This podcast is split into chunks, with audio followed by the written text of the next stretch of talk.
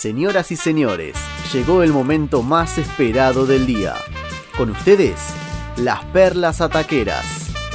Pónganse cómodos y disfruten de lo que no escucharon en ningún otro lugar. Y no se olviden, si tienen un ataque, que sea futbolero.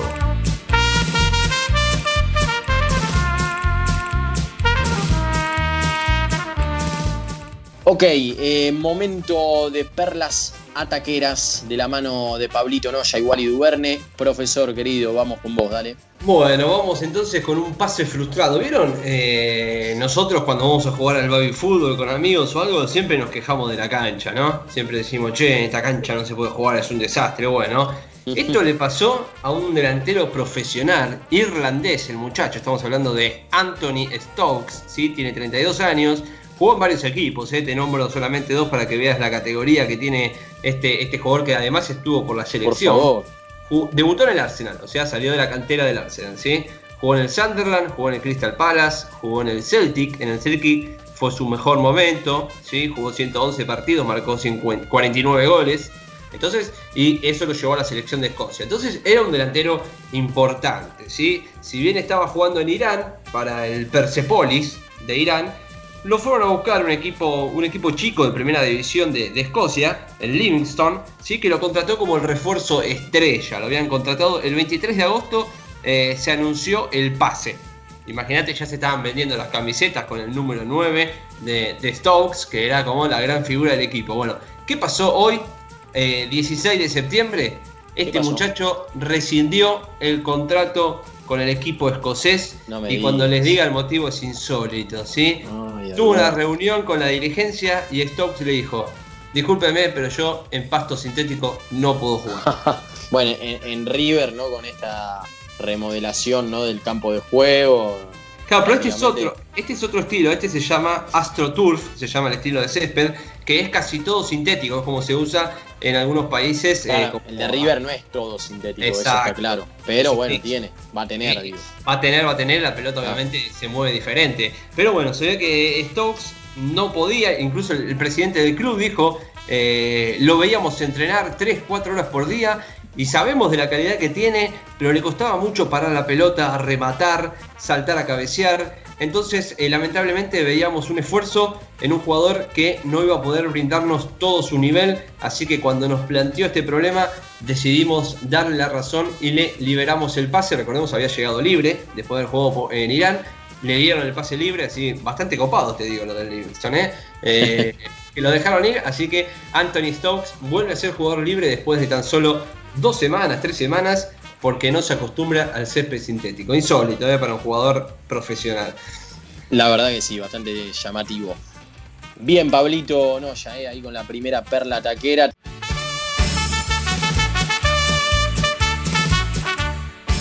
Eh, Wally, querido, Wally Duverne, segunda perla taquera de esta noche, ¿con qué vamos? Bueno, vamos a ir con un suceso ocurrido en Inglaterra, ¿sí? Un fanático del Manchester United que ha iniciado una colecta para poder lograr el fichaje de Jadon Sancho, jugador reconocido del Borussia Dortmund. Sí, que estuvo cerca hace poco.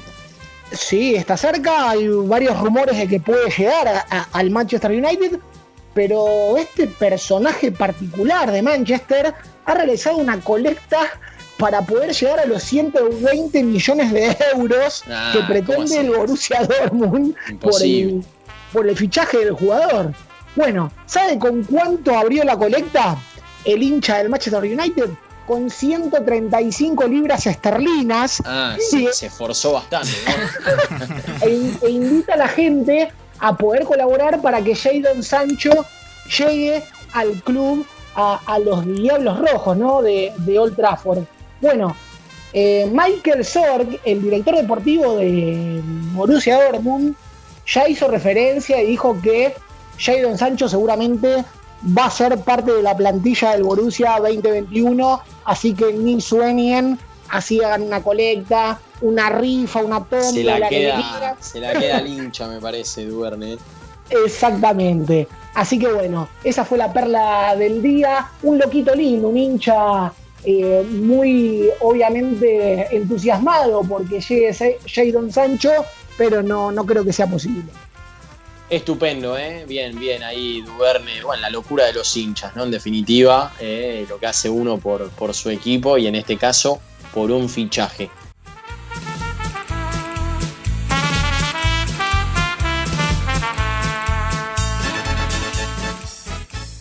Seguimos en ataque futbolero, últimos minutitos, eh, rapidito vamos con las perlas ataqueras después del capitulazo que se mandó Mauro Cosenza con lado B. Ger Fleitas, todo tuyo. Está silenciado, Fleitas, dale, Fleitas, despertate. Ahí estoy, ahí estoy.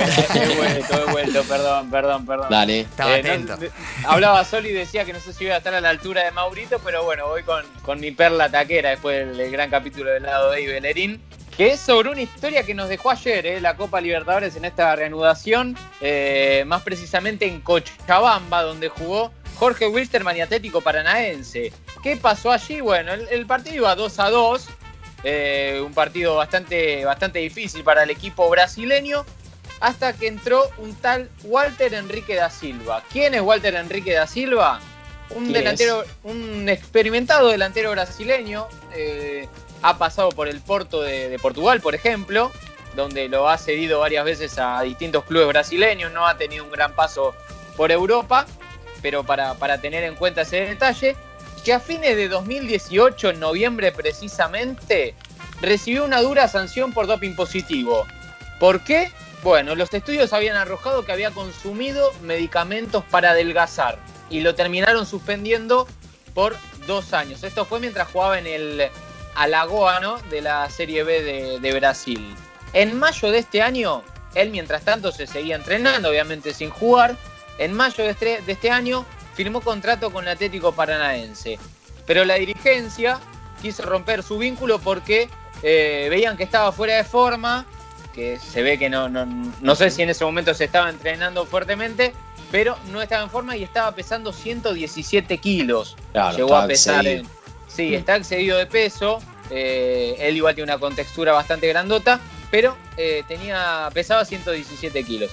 La sanción de, esta, de este doping positivo se extinguió en julio y ahí fue cuando volvió a jugar con el Paranaense, a disputar algunos partidos de Brasileirao, eh, pero debutó en la Copa Libertadores, ¿no? Como, como bien digo, ayer entró en este partido frente a Jorge Wisterman, ya con 23 kilos menos, esto es un gran detalle a contar, pesa 94 de esos 117 Mirá, que una en mayo, sí, bajó 23 con bastante, ha subido bastante posteos en sus redes, eh, Walter Enrique entrenando en gimnasio y demás, y ayer jugó 8 minutos nada más. ¿Qué hizo? Marcó el gol del triunfo eh, en el minuto 92 a 2 minutos de, de adición en este partido y le dio el triunfazo a Atlético Paranaense 3 a 2 frente a Jorge Wisterman. Así que nada, después se lo ven las imágenes también muy emocionado con sus compañeros abrazándolo en el gol, eh, con algunas lágrimas también. Así que una, una gran historia de superación que nos dejó esta, esta, este reinicio ¿no? de la Copa Libertadores 2020. Estupendo, Ger, ahí con la perla ataquera. Roby, vamos con la tuya, rapidito. Vamos a conocer un poquito la historia de Tommaso Berni, que no sé si le suena el nombre. Es un arquero que surgió en las inferiores del Inter, pero nunca llegó a debutar. Se fue a probar al Wimbledon de Inglaterra, donde jugó un par de partidos nomás. Temporada 2003-2004 se gana un puesto de titular en Ternana de la B, de la Serie B. Ahí jugó casi 100 partidos, bien. Después en el 2007 lo compra la Lazio, pero fue al banco. Lo mismo le pasó en el Braga de Portugal, en la Sampdoria y en el Torino. Pero después de unos años, en el 2014, lo vuelve a llamar el Inter.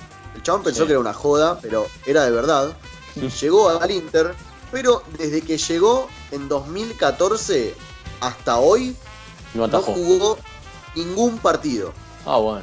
Ningún partido. Calentó el O sea, que banco. hace seis calentó el banco, así que... Va, va al- y a pesar va al de banco, eso- ¿Va al banco por lo menos o no? Sí, hay partidos que ha sido convocado, eh, fue al banco de suplentes, hay partidos que no fue convocado, o sea que era entre un tercer arquero y un arquero suplente, pero también lo exótico de esto, de no haber jugado ningún partido, lo expulsaron dos veces este año. Mirá. Este año, o sea, en el 2020 tuvo dos expulsiones, una por insultar de, de lejos al árbitro, el tema Tiene que es que hacerse.